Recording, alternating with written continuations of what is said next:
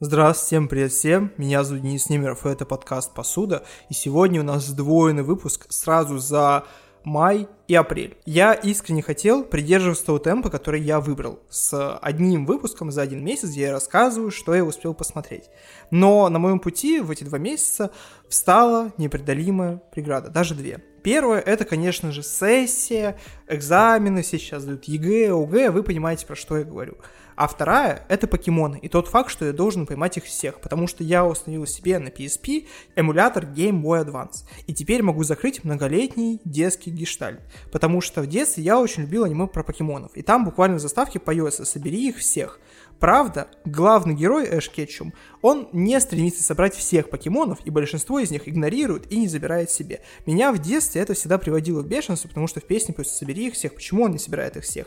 И теперь я могу закрыть этот многолетний гештальт сам, играя в переиздание самой первой игры покемон на геймбое, и при этом собирать всех покемонов сам в свою коллекцию, и этим я занимаюсь регулярно по 3 часа в день.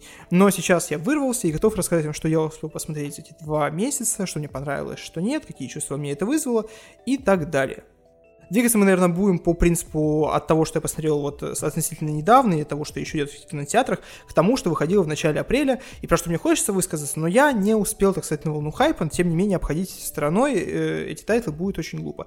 Но начнем мы, конечно же, с, со Spider-Man Across the Spider-Verse, и вы, скорее всего, и без меня уже все знаете. Потому что в России он вышел, как я понимаю, в большой прокат буквально там пару дней назад, 8 июня, но тем не менее, вы уже точно видели, что это топ-1 на Letterboxd е, что все критики в восторге, и все жалуются лишь на одно, на то, что это половина от полноценного фильма, и хочется еще.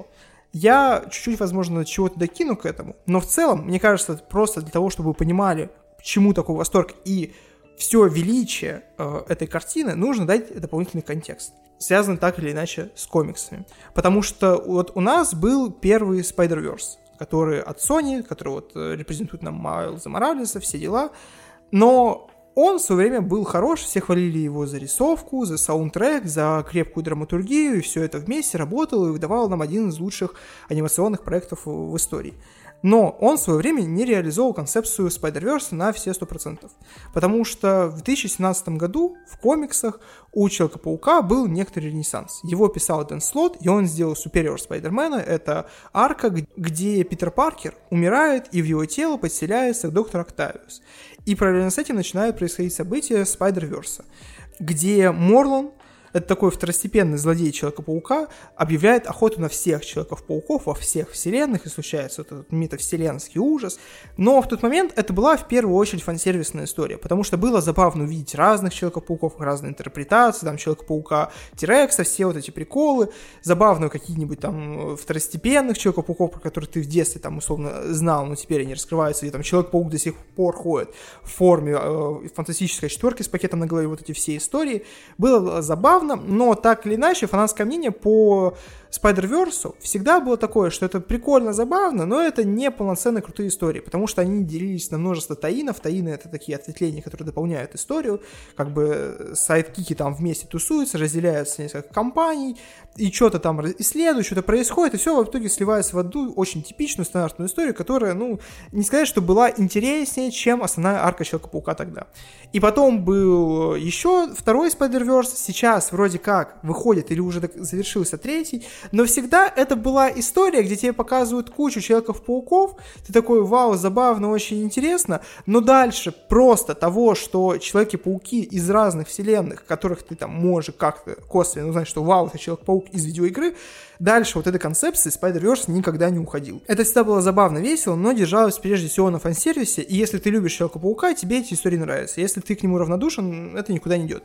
Но Человек-паук Across the Spider-Verse берет вот эту сильную концепцию с тем, что у нас, вау, мы покажем вам всех ваших любимых Человеков-пауков, и делает это с плюсами и со всем, что было в первой части. То есть с хорошим саундтреком, с сильной историей, с историей более прокачанной, чем даже в первой части. То есть если в первой части основная история была приятным дополнением картинке и саундтреку, то здесь она все-таки э, на первых ролях, и без сильной истории этот фильм бы не состоялся. И, конечно же, с невероятной анимацией. Анимации прокачанные раза в четыре. То есть, если первая часть в анимации выделялась тем, что да, у нас есть разные стили, но эти стили были больше именно вот про составляющие каких-то персонажей. У нас есть аниме-девочка, она будет отрисована в аниме-стиле. То есть здесь все абсолютно не так. Здесь видно, что иллюстраторы уже погружались в комиксный контекст куда сильнее, много чего почитали, много чего посмотрели. То есть э, я сразу считал, что там мир Гвен Паук, он буквально, это вот Билл Сенкевич, все, что он рисовал для Джессики Джонс Элиас, или для Сорви головы с Бендисом, и э, Человек-паук из Индии, это тоже один в один множественные смерти Лейлы Стар и Андраде. То есть это все вот вместе ты берешь и считываешь. Мне кажется, что определенную часть я просто не считал в серию своей вот тоже не очень большой насмотренности, но тем не менее видно, что работа была проделана вот в иллюстративном ряду куда более сильная. И самое интересное с э, сюжетом, я так или иначе пытаюсь вот давать какой-то дополнительный сюжет. Ну, в плане, когда говорю о фильме, кратко обрисовывать какую-то фабулу. Но здесь словно очень сложно ее ухватить так, чтобы это не являлось спойлером, потому что вот этот зов к приключениям у героев случается на первом часу. То есть там появляется суперзлодей с пятно, если вы смотрели трейлер, вы видели. И вот из-за него начинается заварушка, где Спайдермен, Майлз Моралес, падает в другие миры, и потихоньку появляются некоторые проблемы, и вот он встречается с кучей других Человеков-пауков. Мне кажется, что вот основные объяснения этот фильм очень много перекладывает и очень много изменяет в первой части, дает тебе другой взгляд на нее и погружаетесь вот вас сильнее, будет немного странно. Вот здесь будет спойлерная зона, где я буду говорить о каких-то пасхалках, которые я увидел, меня больше всего разорвали, но она будет чуть позже, и они как бы будут не очень связаны с сюжетом. Это скорее просто, если вы хотите удивиться, как ребенок, как и я, в первый раз, то лучше эту секцию не слушать, но, тем не менее, они не супер критичны. Мне кажется, что прежде всего э, Across the Spider-Verse работает как очень хороший сиквел именно за счет того, что он берет все лучшее, что было в первой части, и умножает это на 2. Я в своем телеграм-канале расписывал, как это работает, но мне очень нравится один из первых уровней в Doom Eternal, где тебя потихоньку проводят через завод, где собирают босса, с которым ты будешь сражаться. Там есть огромные пушки, какие-то части его тела, роботизированные ноги, все это собирается в босса, и тебе босса так сетапят. После этого ты с ним встречаешься, ты собрал уже себе его образ в голове, встречаешь его на арене, сражаешься с ним, побеждаешь, тебе кажется, что вау, прикольно, до этого был хороший сетап, я с ним справился, все круто, а потом ты провалишься под уровень, у тебя уже два таких же босса, тебе нужно сражаться с ними, еще не отойдя от первого. И вот так работает любой хороший сиквел. Все то же самое, только проблемы, которые были у тебя до этого, они делятся на два. И ты понимаешь, что, а, да, кажется, герои то, что они делали в первой части, это абсолютно ерунда, потому что проблема, с которой они столкнулись сейчас, вот она по-настоящему важна, и она очень сложна. И в Spider-Verse во втором вот буквально та же самая история. То есть, э, условно, там есть проблема с коллайдером, который вот буквально краеугольный камень всей первой части, и там похожая же ситуация, она повторяется, но герои разбираются с ней за 10 минут, а потом идет куда более серьезная заварушка. И вот это вот уже куда интереснее, куда забавнее. Мне кажется, что глобально у второго Человека-паука всего две проблемы. Первое это то, что видно, как последние 30 минут фильм топчется на одном месте. Из-за того, что основной экшен – вот первой части, условно, он тебе выдал, и ему нужно как-то потихоньку тебя зацепить. И он дает тебе небольшую зацепку под конец, но вот эти 30 минут перед тем, как зацепка случается, это буквально герои ходят, э, топчутся на месте, ты уже чувствуешь, что фильм должен подойти к концу, и вроде как вот сейчас что-то закончится, но герои переминаются с ноги на ногу, и вот напряжение, которое ты испытываешь драматическое, оно снижено. Я понимаю, что мы не впервые с этим сталкиваемся, то есть э, «Властелин колец» вышел, не знаю, 20 лет назад. Но, тем не менее, это выглядит слегка не очень прикольно. Это вот буквально к тому, что это обрубок. Все критики говорят про это, и, ну, это сложно игнорировать. Это не смотрится как вот полноценная, хорошая картина, при условии, что там вот нет этой концовки. А вторая проблема, которая есть э, у этого фильма, как мне кажется, здесь менее слабый саундтрек, чем у первой части. Это не супер глобальная придирка, я понимаю, но тем не менее в первой части было множество запоминающихся треков, и основной вот этот вот ост э, со своей он был супер крутой. И здесь словно такого меньше. Метробумен собрал отличный альбом, но это отличный альбом вот э, рэпа, который спродюсировал Метробумен. И здесь, по большей части, когда вот звучат его биты, все звучит классно. Но здесь нет моментов, как в WhatsApp Danger, типа в первой части, где буквально звучит речитатив, и это превращается в своеобразное мут-видео, здесь такого нет, и это, ну, немножко странно, короче. В этом он проигрывает первой части. Зато вот в рисовке, как я говорил ранее, он выигрывает X2. Это просто что-то невероятное, то есть э, более э, запоминающегося чисто визуально – мультфильма вы, возможно, не видели, и я не видел. Это очень сильно, это очень прикольно, я не представляю, как художники работали. Правда, видно, что немножко под конец фильм делался, вот уже рендерился слегка, возможно, спешкой, потому что некоторые герои, там, где должно быть чуть больше FPS, они ну, там слегка проседают и выглядят компьютерно. Вот, знаете, неприятно. Сейчас, мне кажется, основную вот не спойлерную зону, где я не обсуждаю какие-то прям ва, приколы, приколы, которые меня зацепили, можно завершить. Если вы не боитесь каких-то микроприколов, связанных с фан-сервисом, можете остаться. Но если вам важно там удивиться, как в первый раз, вообще без проблем, переключайтесь на следующий тайм-код, все указано в описании, смотрите дальше. Даю вам 3 секунды. Раз, два, три. Так вот, начнем. У меня есть глобально три вот таких, мне кажется, прикола, связанных с фан-сервисом в этом фильме, которые меня дико зацепили. Прежде всего, это, конечно же, Дональд Гловер в роли бродяги. Это просто что-то невероятное. Я посмотрел такой, м это либо удочка на то, что Дональд Гловер появится в основном Человеке-пауке, и у нас вот будет наконец вот эта взрослая точка соприкосновения, что он там кого-то сыграет, вау, классно. Я не верю, что он там в киновселенной Sony, потому что он же вроде как делает там, вроде как, фильм про какого-то диска-злодея, что-то вот такое, но Дональда Гловера, хоть и не в роли Человека-паука, хотя, казалось бы, все напрашивалось, все равно было видеть очень приятно и очень классно. Это раз. Второе, Человек-паук из мультфильма 2014 года, я помню, Ultimate Spider-Man, кажется, так он назывался. Вы понимаете, он это такой более зумерский. Он там отрисован как полный карлик. Я не знаю, видели вы уже или нет. Если не видели и остались, вы поймете про что. Но там есть моменты, где показывают всех ваших любимых Человеков-пауков. Я уверен, что это мультфильм, где буквально каждый увидит своего любимого Человека-паука. И вот э, если у вас любимый Человек-паук из 2014 года, ну, мне вас немного жаль. Он буквально там, я не знаю, почему так, но он ростом 150 сантиметров. Я не уверен, что он прям супер школьник на момент э, событий мультфильма. Но он там очень маленький по сравнению с другими Человек-пауками.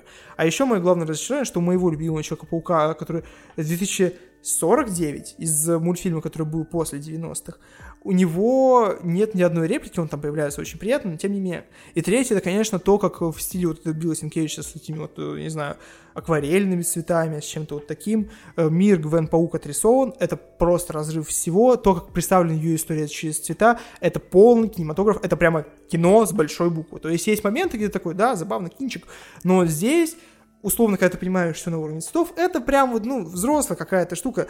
Понимаете, я не люблю вот это пафосное отношение к тому, что да, вот это, конечно, кинематограф, это кино. Но вот в такие моменты, когда это очень просто, это считывается вот на таком базовом уровне, ты понимаешь, про что это, не прилагая никаких усилий, но при этом ты все уже вот считал просто, посмотрев на экран, вот это, мне кажется, очень хорошо, очень по-взрослому и очень прикольно. Кино вот прям такое, которое не стыдно назвать одновременно и незаумным, и при этом массовым, который вот держится на этой грани, вот оно должно работать так и должно выглядеть так. Дальше я хочу поговорить очень кратко, очень быстро, очень бегло про сериал «Кумир», от Левинсона, потому что говорить по одной серии, которую я посмотрел, про весь сериал, и там условно обсуждать то, что сказали критики, что я с ним не согласен, потому что я не видел там, допустим, половины из того, что они видели, возможно, там все меняется во второй серии, там полный ужас, и я сейчас все мои слова обесценятся буквально в следующий понедельник, я не знаю, но, тем не менее, я посмотрел первую серию Кумира, и мне кажется, что это слабо отличается от того, что Левинсон делал до этого. Я даже так скажу, я очень рад, что Левинсон, помимо запрещенных веществ и вот этих камерных разговорных драм, волнует что-то еще, возможно, секс. Я не, просто не уверен, насколько эта заинтересованность в сексе, это реально его часть, а не то, что ему нужно было снять какую-то историю для HBO. Для меня пока что на основе первой серии это выглядит как Вавилон про индустрию. То есть вот э, та же история, что кинокритикам, возможно, не могло понравиться то, что это сериал, который ха-ха-ха как бы смеется над всем, что происходит внутри.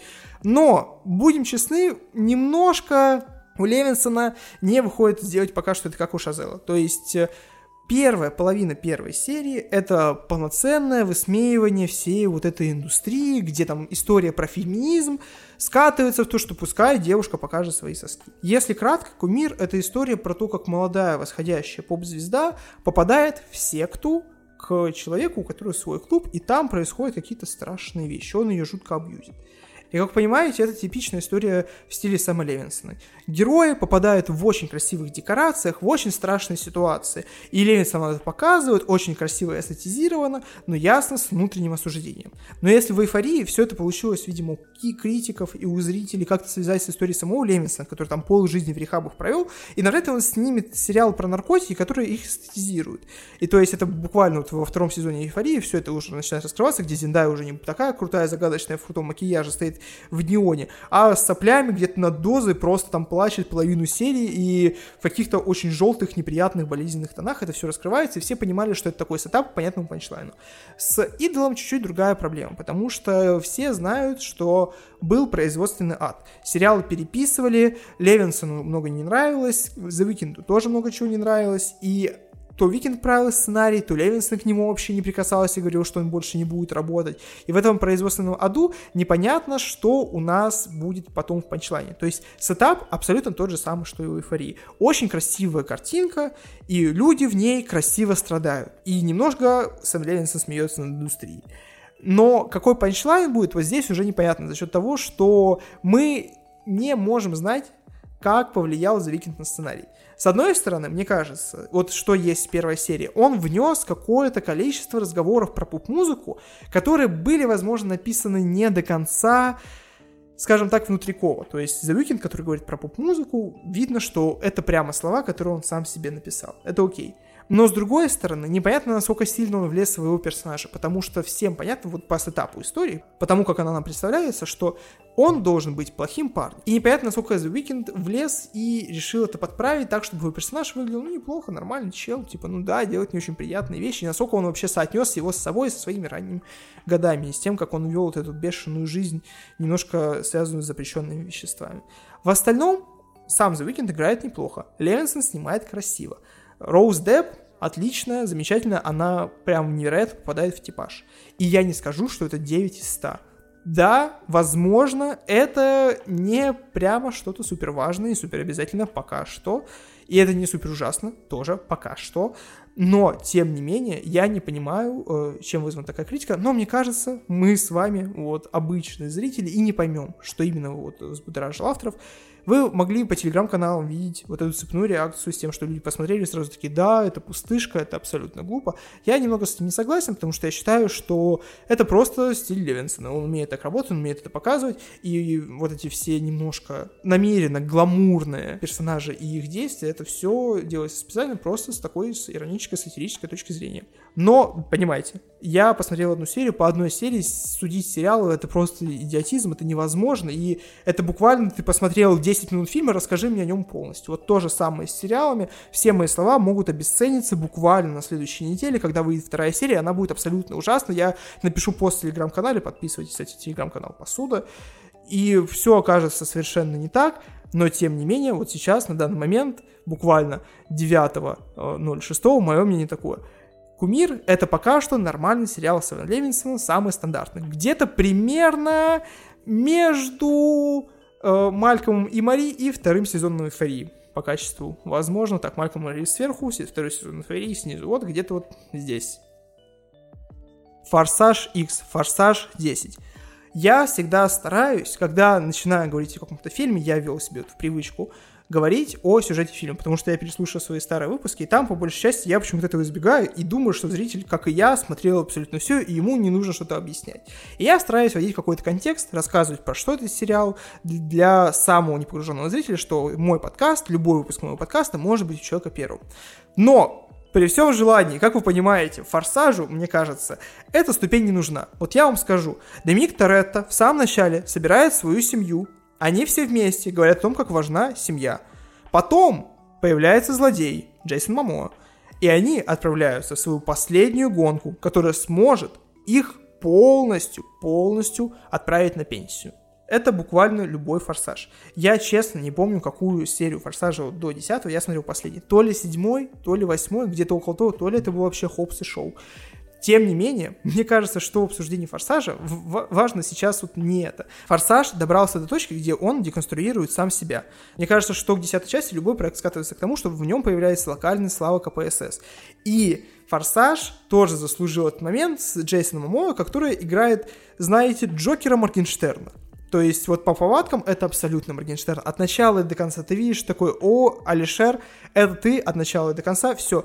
Но при этом, вот повадки у него тут немножко такие, знаете, Джокера, но из Темного рыцаря. Не вот этого Артура Флека, который вот этот загнанный обижен. Нет, он безумный. Я не знаю, что я делаю, когда я бегу за машиной. Я не знаю, что я сделаю, когда добегу до нее. Вот Джейсон Мамо абсолютно про это. Но это злодей, который высмеивает весь форсаж, всю серию фильмов от начала до конца. И шутит все шутки, которые прошутили про форсаж в интернете 10 раз. Про шашлыки, про разговоры о семье, про вот то, что, ребята, вы в космос летали, у вас атомная подлодная лодка, вы просто грабите машину, как так случилось? Они вербуют друг друга, это просто невероятно. Короче, вы понимаете, все вот эти шутки, которые пошутили про Форсаж миллиард раз, Форсаж сейчас шутит сам про себя, поздравляем в десятой части. Но Доминик Торетто, словно это монумент двухтысячным. Персонаж, который даже на фотографии свадебной, в майке, и вот он если так на это смотреть, это столкновение такого премодерна, не знаю, просто вот стандартной серьезности из нулевых с вот этим постироничным, постмодерничным, вот этим, э, знаете, Джейсоном Момоа, который такой ха-ха-ха, я высмею все, что тебе дорого. И самое главное вот в этом форсаже, это опять то, что это обрубок. То есть там все кончается на самом интересном моменте, это, видимо, новый бейзлайн, новый стандарт, так или иначе, который должен возвращать зрителей в кинотеатры, но при этом он заканчивается на самом интересном месте, но это момент, где у героев ничего не получается, то есть вот по колесу героя мы встречаем их в абсолютном типа дне, где у героев вот все сломалось, все идет не так, но Форсаж вот удивительно эволюционирует. Как бы это ни казалось смешно, Доминик Торетто — это мастодонт. Как персонаж, да, он не меняется абсолютно, он э, говорит самыми клишированными фразами, которые вы представляете, но это комедия. «Форсаж» — это давно уже комедия и пародия сама на себя, он сам это прекрасно понимает. Не нужно кому-то объяснять, что «Форсаж» — это глупость. Типа, все, кто делает «Форсаж» от начала до конца, это понимают. И все за это его и любят, как и зрители, как и я. Но персонажи вокруг Доминика Торетто очень сильно видоизменяются. То есть, знаете, появляется некоторая терапевтичность в «Форсаже». Герои периодически в некоторых вот э, моментах говорят про зону ответственности, про то, что важно извиняться друг перед другом, и то, как они друг друга оценивают. Вот знаете, эра всеобщей психотерапии у сценаристов и режиссеров дарит нам невероятные моменты. Терапевтичность Кредит 3, которую я тоже хотел обсудить сегодня, но из-за большого количества наименований выкинул, там тоже есть моменты, где герои буквально проговаривают, что я не несу ответственность за твою жизнь, только ты ее несешь. Да, брат, я это понимаю. И здесь буквально то же самое. Это невероятно. Вы никогда бы не подумали, когда смотрели там первый или третий форсаж, что в этом фильме будет обсуждение зоны ответственности, того, что важно извиняться, вот, что все мы люди, делаем ошибки, все эти вещи, которые, знаете, люди приходят к ним через психотерапию, а герои Форсажа просто проговаривают. Но это забавно и весело. И при этом всем Форсаж X, он просто веселый. Да, там нет полета в космос, там нет угона подлодной лодки, но тем не менее это весело и забавно и достаточно прикольно. То есть мне кажется, что за это новый «Форсаж» можно любить. И я однозначно пойду на 11 В целом, если вы фанат «Форсажа», идите, и вы понимаете, за что вы любите «Форсаж» и почему он вам нравится, вперед. Если вы считаете, что Форсаж это для тупых, и у вас слегка снобское к нему отношение, возможно, вы не сможете получить удовольствие, но тем не менее попробуйте. Попробуйте прийти и от души посмеяться над этими диалогами, над людьми, при понимании, что люди, которые делают э, все это, тоже над этим смеются. И, скорее всего, они искренне получают удовольствие, когда это снимают, и понимают, насколько это глупо и насколько это забавно одновременно. Дальше я хочу поговорить про, не знаю, возможно, ментального брата Форсажа, только для самых маленьких, Супер Марио Брос. Я, как оказывается, особенно как вы вот сейчас могли понять по вступлению с покемонами, Nintendo Boy я никогда не имел полноценную консоль Nintendo. Я всегда считал себя Билли Бой. У меня был типа Xbox 360, самая великая консоль во всех времен. И я считал от начала до конца, что я Билли Бой, что я люблю продукты Microsoft. Но стоило мне поиграть немножко в Зельду, которая была на SNES, в Марио, который был на SNES, который Mario World, поиграть вот сейчас в покемонов. Мне кажется, что я абсолютно Марио Бой, и я сдерживаюсь от того, чтобы не купить себе Nintendo 3DS или Switch, буквально держусь, но Super Mario Bros. это лучшая реклама сыча из всех, что у нас были. Тебе хочется вкатиться вот в Марио Odyssey, попрыгать по всем этим грибным королевствам, просто ты влюбляешься в этот мир, и это удивительно, при условии, что я люблю Марио, окей, это, я про себя это знал, но я очень не люблю Elimination. Мне кажется, мы с вами достаточно близки, чтобы я сказал, что я не смотрел ни одной части Гадкого Я и не очень люблю Миньонов. Мне кажется, что это немножко типа вот чизи, такая штука. И я не люблю проект Illumination. Но, на удивление, лицензия от Nintendo, я не знаю, что случилось, но Super Mario это просто хороший, крепкий, да, возможно, своими недостатками, но приятный мультфильм. Не Spider-Verse, да, вот до Spider-Verse, особенно на контрасте с ним, он очень сильно проигрывает. Но я понимаю, почему он собрал такую огромную кассу. Прежде всего, сюжет Марио, он интересно решен, потому что Марио не изначально погружен в Грибное Королевство. Марио, он такой неудачник, сантехник, у него есть брат Луиджи, и они основывают свою фирму, где они чинят трубы они водопроводчики, и ясно дело, они не очень удачливые, они косячат, но потом что-то случается, и они попадают в Грибное Королевство. Это буквально история про попаданцев. И там, в Грибном Королевстве, разворачивается интересная ситуация, вот, э, в Донки Конг, вся вот эта история. Короче, там в первую очередь тебя цепляет сеттинг. Если ты так или иначе связан с играми Nintendo, или хотя бы там представляешь, как они звучат и выглядят, то добро пожаловать, тебе, скорее всего, понравится. Если нет, ну, ты тоже, возможно, получишь это удовольствие, потому что это просто-напросто забавная, приятная, расслабляющая история, ни к чему не обязывающая. Очень приятно выглядящая, очень хорошо отрисованная, и самое главное, постарайтесь посмотреть это в оригинале, потому что там есть главный злодей Боузер, и его озвучивает Джек Блэк. И если вы любите все эти видосы с Джеком Блэком, где он играет на своей маленькой дудочке, вот эти ду ду ду ду где он играет со своей группой, как он шутит, как он поет, и вы любите там, не знаю, школу рока, то послушайте, здесь он невероятный. То, как он поет там pitches, pitches, pitches, pitches, это просто одно из лучшего, что я слышал за эти два месяца. Джек Блэк здесь отыгрывает на все деньги. В остальном персонажи все тоже достаточно обаятельны. То есть там есть принцесса Пич, она буквально, ну, я не знаю, Дора от мира э, Грибного Королевства. Тоже очень приятная девушка, на удивление крутая.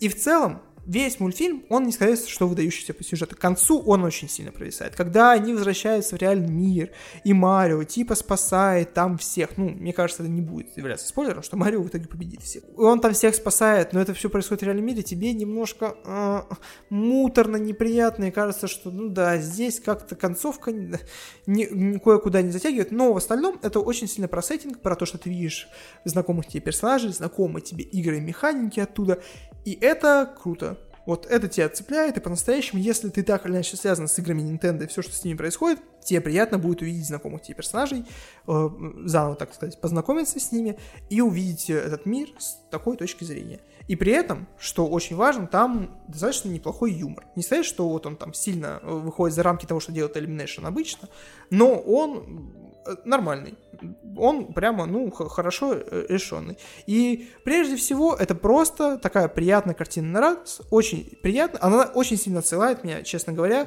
к э, фильмам, которые продавались вот на DVD в моем детстве, то есть там в начале десятых, условно. Э, потому что ты смотрел их такой, вау, это приятно, ни к чему не обязывающая картина. Знаете, типа там Скуби-Ду, что-то вот такое. И раз уж я упомянул обсуждением про прошлый фильм «Скуби-Ду», пора поговорить про следующую работу режиссера, снявшего «Скуби-Ду» «Стражи Галактики 3». Вы сейчас, возможно, удивились, но правда, я недавно заходил и узнал, что Джеймс Ганн снимал Скуби-Ду. Я, вы, вы знали об этом? Нет? Отпишитесь, пожалуйста, если у вас есть возможность, отпишитесь лучше всего в отзывы, напишите. Привет, Денис. Давно тебя слушаю. Очень приятно, понравился подкаст, ставлю 5 звезд. Кстати, да, я знал, что Джеймс Ганн снял Скуби-Ду. Сделайте, не поленитесь, сделайте это в Apple подкастах или где вы меня слушаете. Поставьте мне, не знаю, там, звездочку в Яндекс Музыке, если вдруг вы сейчас слушаете меня в Яндекс Музыке. Так или иначе, взаимодействуйте как-то с этим и напишите, знали ли вы, что Джеймс Ганн снял Скуби-Ду. Стражи Галактики 3. Вы, вероятно, вот как я говорил про Spider-Verse, все хорошее про этот фильм уже слышали тоже до меня.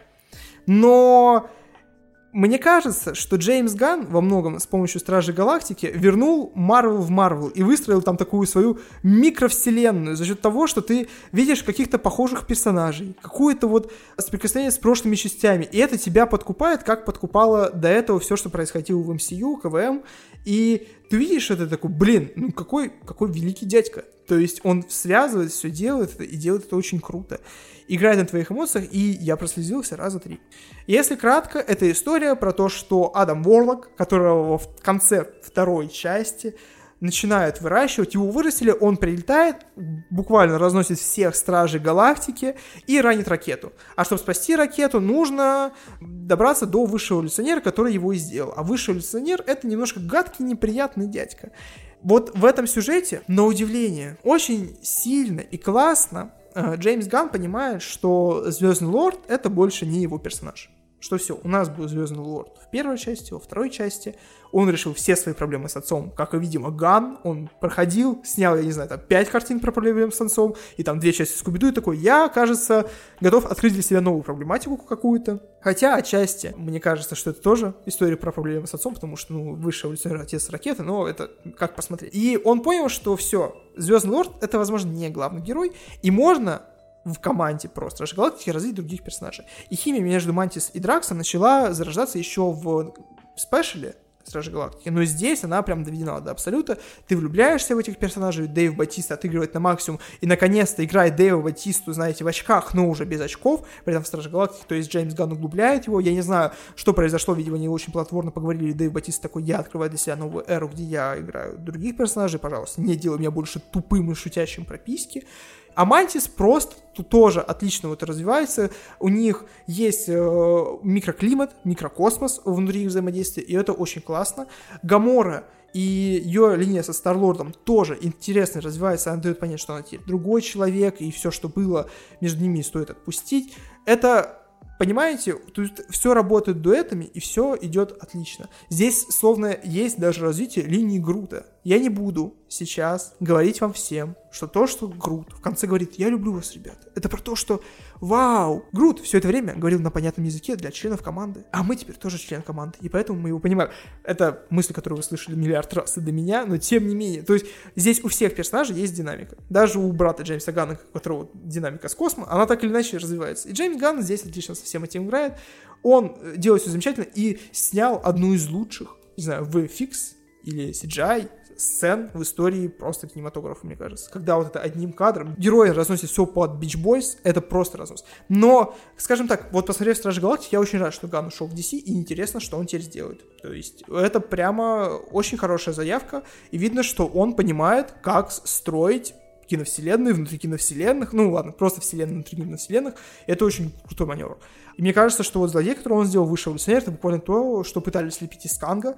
И Кевин Файги даже признавался, что вот он сделал Канга главным злодеем после того, как увидел перформанс э, Мейджерса в Локи, и такой, вау, он отлично играет.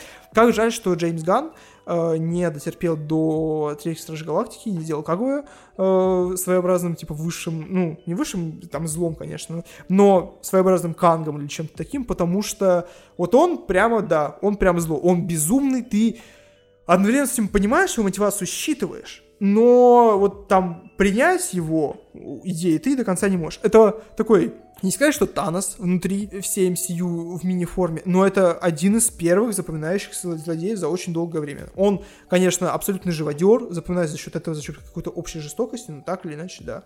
Здесь немножко, немножко, я не представляю, как люди, которые пришли туда с детьми, или дети, которые пришли там PG-13, они получили небольшую дозу Кроненберга, потому что здесь очень много вот этого био-хоррора, я не знаю, бади-хоррора, и много мрачных каких-то моментов, которые я не представляю, как они протащили вообще такой фильм. Они протащили сюда и F заслон, то есть, типа, там первый раз говорят «fuck» за все время существования MCU. Это, это все равно очень забавно. И мне кажется, что Стражи Галактики Это фильм, который я не, скажу, что люблю больше, чем каких-нибудь там Мстителей, потому что Мстители дарят тебе сказку. Вот все твои любимые герои на одном экране — это сказка, это все. Ты... Я как человек, который там с первого там железного человека за всем этим следит, на этом моменте все, у меня падают челюсти, падают глаза, я опускаю слезы.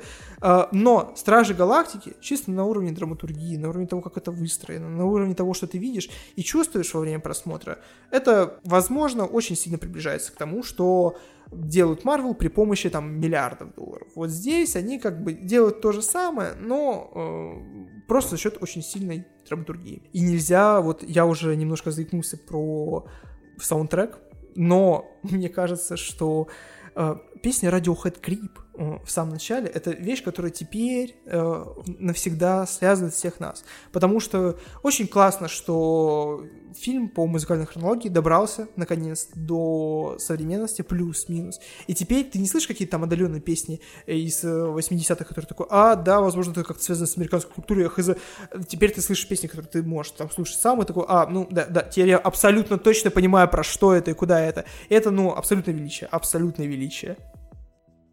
И теперь, когда мы обсудили основной жир, можем переходить в плоскость такого, знаете, авторского кино или того, что было умеренно популярно или популярно, но в апреле. И, конечно, хочу я начать со страхов Бо, Ариастера. И самая главная мысль про этот фильм, к нему невозможно подготовиться. Что бы ты ни ожидал от страхов Бо, это все равно, скорее всего, будет не так. Это чисто на уровне постера ты смотришь, и там э, Хакин Феникс в разных возрастах. Тебе кажется, возможно, это история про то, как Хакин Феникс будет взрослеть, какой он разный, это, это жизнеописание, что вообще с ним происходит. Да, приходишь видишь абсолютно другую историю, видишь немножко походящий на Уэса Андерсона фильм в самом начале, где очень все ярко, очень сюрреалистично, какие-то странные э, декорации, очень громкие, и абсолютный хаос внутри. И ты не понимаешь сначала, что это такое. А потом я раскусил, что это словно э, три фильма за три часа. Похоже, ситуация была с э, Вавилоном, только там это работало слегка иначе. Но во всех страхах Бо это работает немножко на другом уровне. Да, там три фильма в одном. Сначала такая небольшая абсурдистская комедия, потом это э, такой slow burner хоррор, а потом психологический ужас. Типа, знаете, типично Ариастер, что-то, что такое.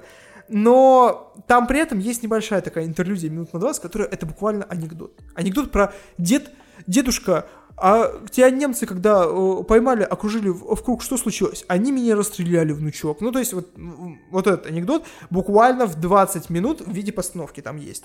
Я не могу даже кратко обрисовать вам вот э, сюжет так, чтобы э, подготовить вас. Понимаете, я могу сказать вам, это история про человека, который боится абсолютно всего, и тут он узнает, что у него умерла мать, и он отправляется на ее похорон. Это история, которая... Вот я рассказал вам фабулу, но фабула с сюжетом не имеет ничего общего. Потому что она переворачивается раза три, оказывается, то, к чему герой идет, это вообще, ну, даже близко ничего общего не имеет э, с началом истории. И даже конец истории, ты смотришь такой, а, а что, что? Немножко, ну, как бы, куда? И при этом, честно, при всем вот этом наполнении, при том, что я вам рассказываю и описываю какая-то разнообразная история, как она меняется несколько раз, что ты никогда к ней не готов, как она тебя удивляет, как, э, возможно, иногда она тебя пугает, я не скажу, что я вот за три часа ни разу не заскучал. Мне кажется, что вот а, анекдот посередине, он крутой, он забавный, он веселый, но не на 20 минут. Как бы очень приятно, что здесь выдержана типичная ситуация с анекдотом, где сетап важнее, чем панчлайн. Сетап на 20 минут, неважно какой панчлайн, он будет смешной, потому что ты просто 20 минут потратил на какую-то хуйню. И здесь то же самое. Очень весело, очень забавно, просто на уровне сетапа. Нужна ли она общей истории? Ну, нужна ли она, чтобы фильм был 3 часа? Я не уверен. И видно, что это первая работа Ариастера. Вот в хронологическом порядке он писал ее. Сначала написал он ее, потом реинкарнацию, а только потом уже солнцестояние. И видно, что здесь есть темы, которые он потом прорабатывает в реинкарнации, в солнцестоянии и делает это куда лучше, куда интереснее, чем это сделано здесь.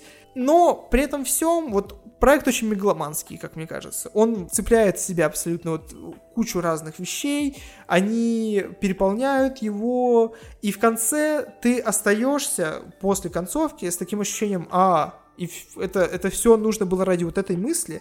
То есть это очень такое, знаете, странное выражение в отношении кино. Игра не стоит свеч. Игра в кино всегда стоит свеч, мне кажется. Но, тем не менее, э, мне кажется, что вещь, которую Ари Астер пытается до нас, как до зрителей, донести, можно было сделать проще, не так сильно усложняя фильм, и э, куда понятнее. То есть вот э, в конце ты остаешься в некотором недоумении от того, как э, все сделано, но потом, вот, спустя время, ты понимаешь, что мысль, она простая, а форма, которая вот преподносится, она куда сложнее, чем финальный результат.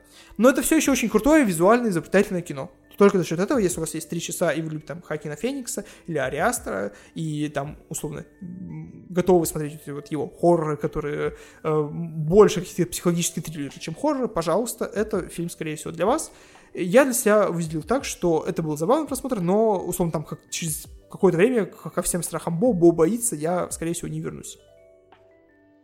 И пора переходить, наверное, к сериалам. И начнем мы, конечно же, с сериала «Биф». Сериал «Биф» очень плотно и очень сильно хайповал в начале апреля. Он был спайдерверсом от мира апреля, я назову это так. Он был в топе Глиттербоксе, все про него говорили, говорили, вау, Netflix опять сделал что-то крутое. И сложно с этим согласиться. Там у нас крутой Стивен Ян, э, там интересная история, она очень завораживающая. Это фильм от А24 только в формате сериала. И как раз-таки моя главная проблема с этим сериалом, это должен был быть фильм. То есть в формате сериала, да, ты узнаешь куда больше деталей. Эти детали раскрывают мир, э, дополняют героев, ты погружаешься в них куда сильнее. Но в остальном, словно 10 часов, на которые вот разбит этот сериал, ты смотришь такой, да, круто, забавно, но в истории нет столько моментов, которые нельзя было бы уложить два часа и сделать за счет этого ее лучше.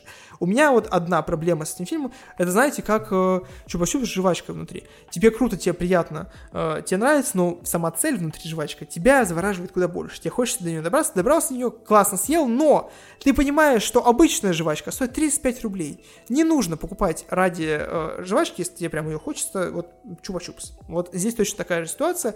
Вроде приятно, вроде классно, но ты понимаешь, что можно получить то же самое в более укороченном формате и при этом ничего не потерять, словно. Но при этом, мне кажется, что сериал Биф все еще очень хорош.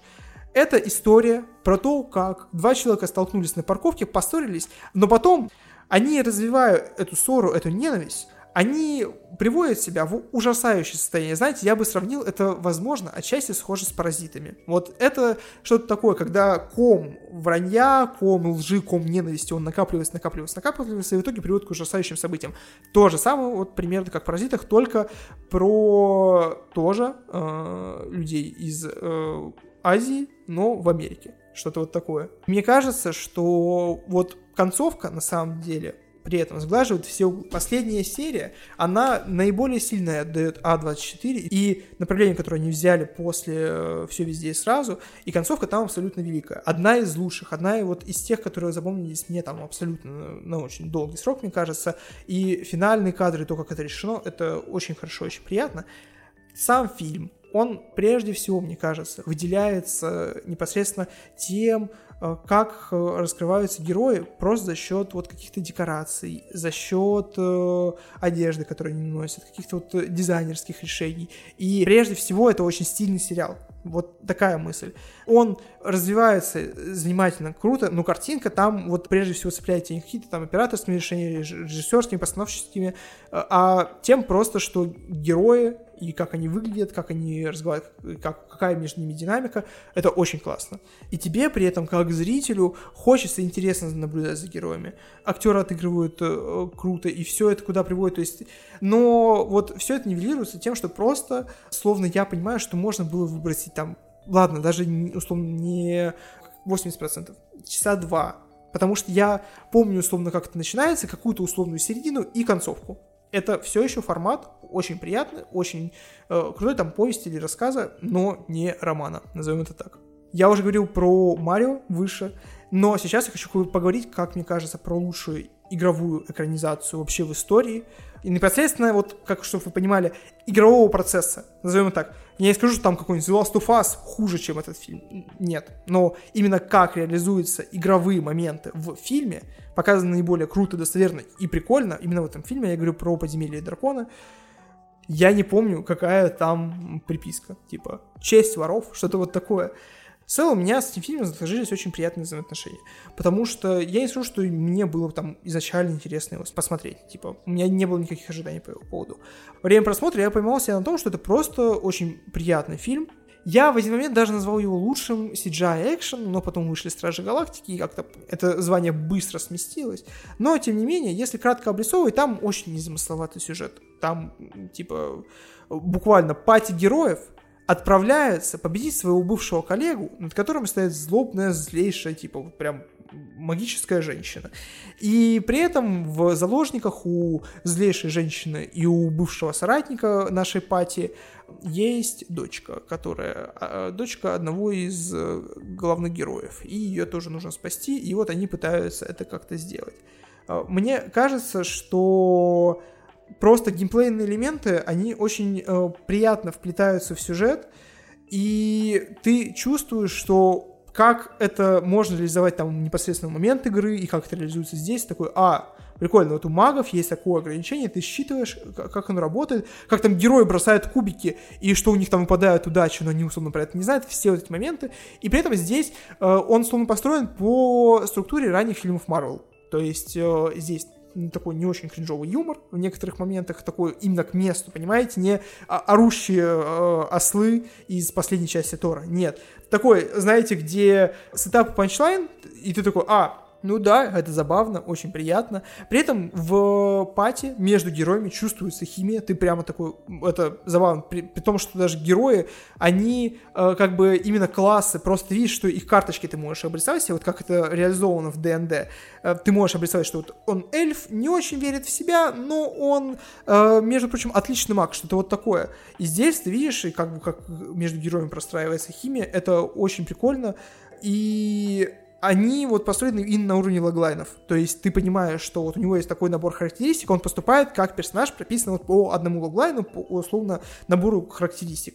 И это э, одновременно придает героям вот э, именно нужный уровень развития. То есть никто не делает больше, чем э, условно там прописано в его карточке. И вот мысль, которая меня заставила ДНД задуматься, мне хотелось бы больше фильмов в этом сеттинге, потому что он очень плодотворный и включает в себя вот просто какой-то общий мир фэнтези, независимый, не какой-то вот, ничем-то не ограничен. Там есть набор локаций, набор каких-то рас, которые тоже очень разнообразны, но в сеттинге ДНД, мне кажется, можно реализовать столько, и как бы если вот у нас есть э, там спрос на игровизации, и то, что вот игры и фильмы по видеоиграм — это следующие комиксы, Хотелось бы, чтобы ДНД занял свою нишу, и не то чтобы там, конечно, стал следующий Марвел, но так или иначе, э, мне кажется, это очень плодотворный сеттинг.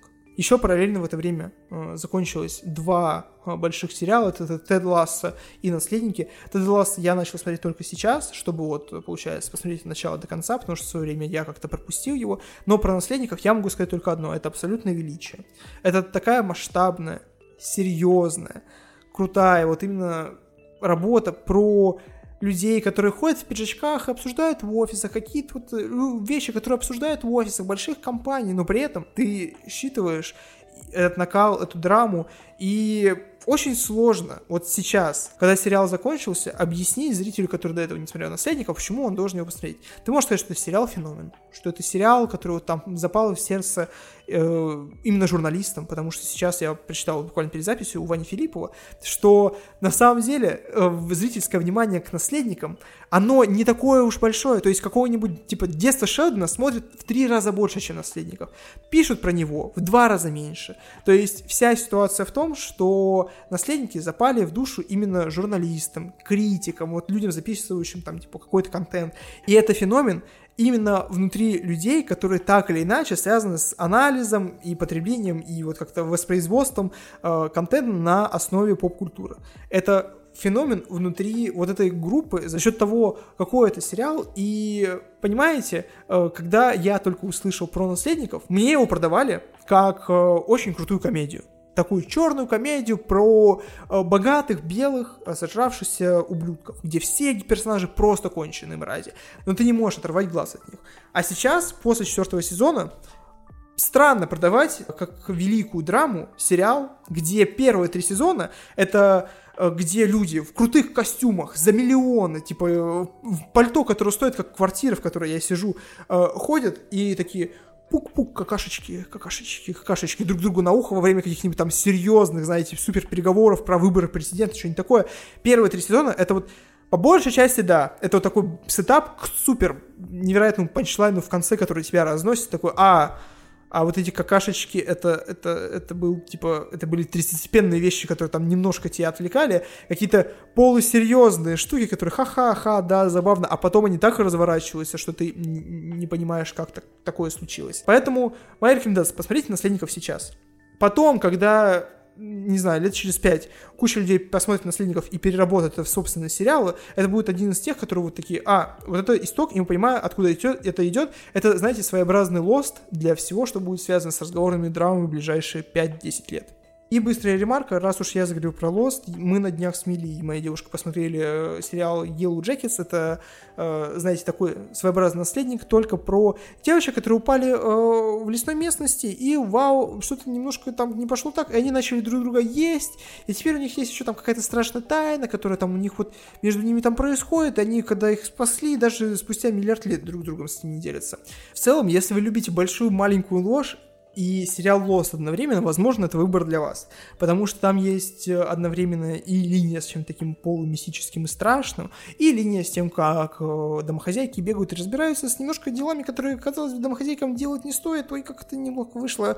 Вот это вот все. Но, тем не менее, такая небольшая рекомендация посередине подкаста. А еще рекомендация, подписывайтесь на меня во всех социальных сетях, подписывайтесь на подкаст в телеграм-канале, телеграм-канал Посуда, напомню, подписывайтесь э, на TikTok, TikTok. И также у меня есть э, ссылки на донат э, в описании подкаста. Если вы хотите немножко меня поддержать, э, можете задать мне небольшую копеечку. Мне будет приятно. У меня был Бусти, но пока я его приостановил, потому что у меня нет немножко времени, чтобы полноценно делать контент и на Бусти, и на дополнительные секции, вот это вот все. Поэтому пока Бусти на небольшом стопе. Я его переработаю и обязательно к вам с ним вернусь. И закончить я хочу фильмом Air от Бена Аффлека, потому что знаете, это фильм, который почему-то у меня в голове был очень крутой. Мне казалось, что там социальная сеть про кроссовки. У нас вышел еще фильм Blackberry, который я не успел посмотреть, который типа социальная сеть про телефоны. Но условно мне казалось, что это что-то такое. Оказалось, что, ну, нет, это скорее манибол про кроссовки. Я бы описал это так. История про человека, который делает свое дело, рассказывает про какие-то цифры, что-то очень прикольно. И эта история даже, знаете, не столько про Бен Аффлека, который, конечно, там появляется, у него, ну, процентов, типа там, 35 экранного времени. Но, тем не менее, это скорее история вот про Мэтта Деймона, про приятного Мэтта Деймона. Я не знаю, когда увидели его в последний раз, но здесь я увидел его и очень удивился, он здесь очень крутой и про то, как они делали Air Jordan. Эта история, во-первых, скорее всего, конечно, если вы фанат э, именно кроссовок Nike, а не э, Майкла Джордана, история Air Jordan, потому что я знаю, что есть люди, которые такие, вот он, вот он там важен, да, а Nike это как бы такая последовательная штука, это скорее история про то, как Nike стали великими и увеличили, условно, там свой капитал и вышли в совершенно другой эшелон типа производства. Но прикол в том, что Майкл Джордан здесь это абсолютно типа МакГаффин. У него за все время нет ни одной реплики. У него есть только типа актер, который играет его силуэт, но не самого Джордана. Его полноценно в кадре вообще не показывают. Это история про то, как э, компания Nike пыталась вот, получить себе Майкла Джордана и сделать ему эти кроссовки э, всем известные жорики. И про то, как они разрабатывали дизайн, как это было сложно договориться, как привести, убедить Джордана, типа, работать именно с Nike, вообще э, кучу разных штук. Но это все еще такая приятная, забавная история, где мужички в костюмах решают свои э, прикольные дела, иногда перекидываются некоторыми шутками, и ты смотришь на это все, и тебе, ну, просто морально, забавно, хорошо и приятно.